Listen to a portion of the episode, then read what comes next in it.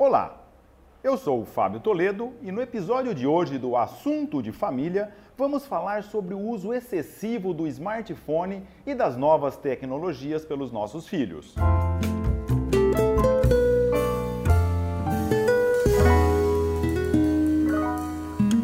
Eu faço com uma criança que está aqui me aborrecendo e eu tenho que trabalhar? Eu tenho que cuidar daquele assunto da casa, eu tenho que fazer isso, eu tenho que fazer aquilo. Olha, bota um videozinho no YouTube ali, aqueles videozinhos que eles gostam. Pode ser uma, aquela musiquinha pegajosa pra gente que fica repetindo o tempo inteiro, mas eu vou conseguir fazer o meu trabalho, eu vou conseguir cuidar da casa, eu vou conseguir fazer isso, vou conseguir fazer aquilo. Certo? Depende pode ser um expediente que às vezes funcionam, ou seja, exerce um certo fascínio nos nossos filhos, principalmente os pequenos, deixá-lo com um smartphone, deixá-lo diante de uma TV, deixá-lo diante de um computador e esses programas são cada vez mais iterativos, de modo que eles escolhem ali rolando a tela o que, que eles querem assistir, qual aplicativo querem entrar, de modo que nós conseguimos fazer o que precisávamos. Fantástico isso, correto? Nem tanto. Por quê? Deixar solto os nossos filhos, pequenos e não tão pequenos, nas redes sociais, no smartphone, no computador, seja lá onde for, de certo modo vai aniquilando a curiosidade, é como que vai, é, vai ofuscando aquele desejo de procurar o conhecimento nas situações vivenciais do nosso dia a dia. Muitas vezes nós, nós ouvimos adultos de hoje, da minha geração, falando com certo saudosismo, saudosismo barato mesmo. Olha, quando eu era criança eu andava a cavalo, e é verdade. Eu subia em árvores, é verdade. Eu andava em cima de muro, e é verdade. Eu fugia, descumpria as ordens do meu pai, ia nadar num pequeno riacho que tinha na minha cidade, e é verdade. E essas eram oportunidades em que íamos conhecendo o mundo, iam descobrindo o mundo a partir dessas situações vivenciais. As pessoas falam com um tom de saudosismo. Hoje não tem mais nada disso, só ficam no computador, só ficam na TV e parará, parará, parará. Muito desses discursos são vazios e são, como eu disse, saudosistas, mas tem um fundo de verdade.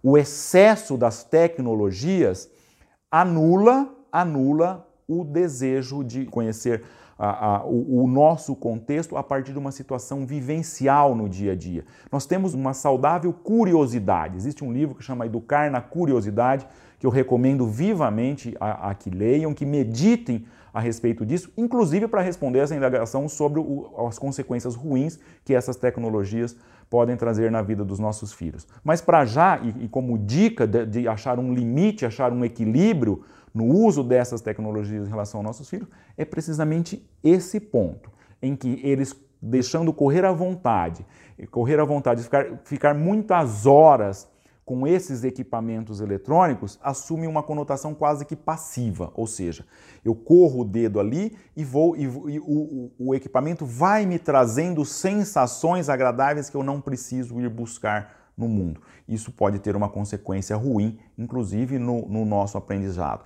Então, é, se tem algo de saudosismo naquele, nesse brincar no riacho, em cima de um muro, subir em árvore, tem também um fundo de verdade, tem, tem, tem um fundo pedagógico, antropológico que merece ser meditado.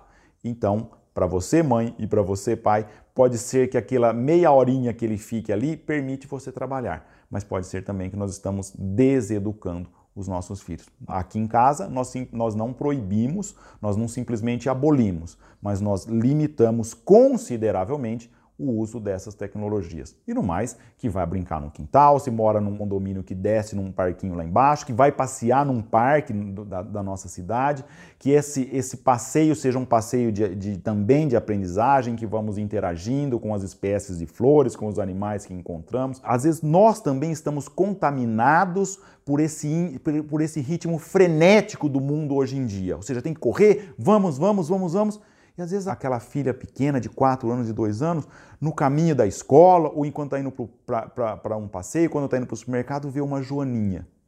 O que, que a gente faz? Ainda que a gente esteja quase explodindo depressa por dentro, olha, olha a joaninha.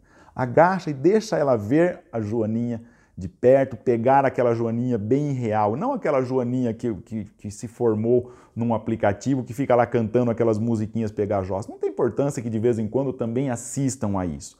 mas que não seja de tal sorte que tenha esse efeito nefasto de quase que anular esse anseio de curiosidade de buscar também o conhecimento nesse mundo bem real. Por mais que esteja crescendo o mundo virtual, nós seres humanos também fomos concebidos para viver num mundo bem real, em que se sente o cheiro das flores, em que se sente o vento, em que se sente o prazer de entrar, de entrar numa mata e mesmo caminhar numa grande cidade e contemplar esse mundo bem real que precisa, de certo modo, ser conhecido, precisa ser apreendido por, pelos nossos filhos e por nós também. Essa sede de compreensão que buscamos também no mundo real, que o excesso das tecnologias podem anular.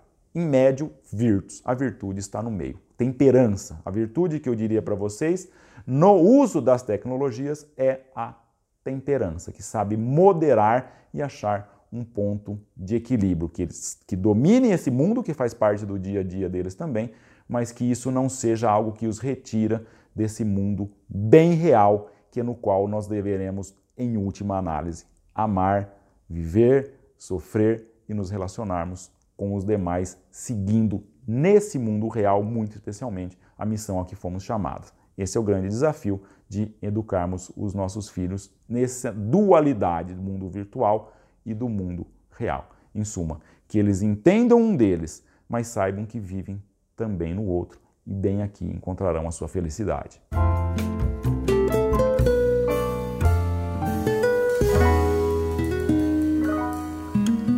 Você ouviu o episódio número 25 do Assunto de Família. Até a próxima!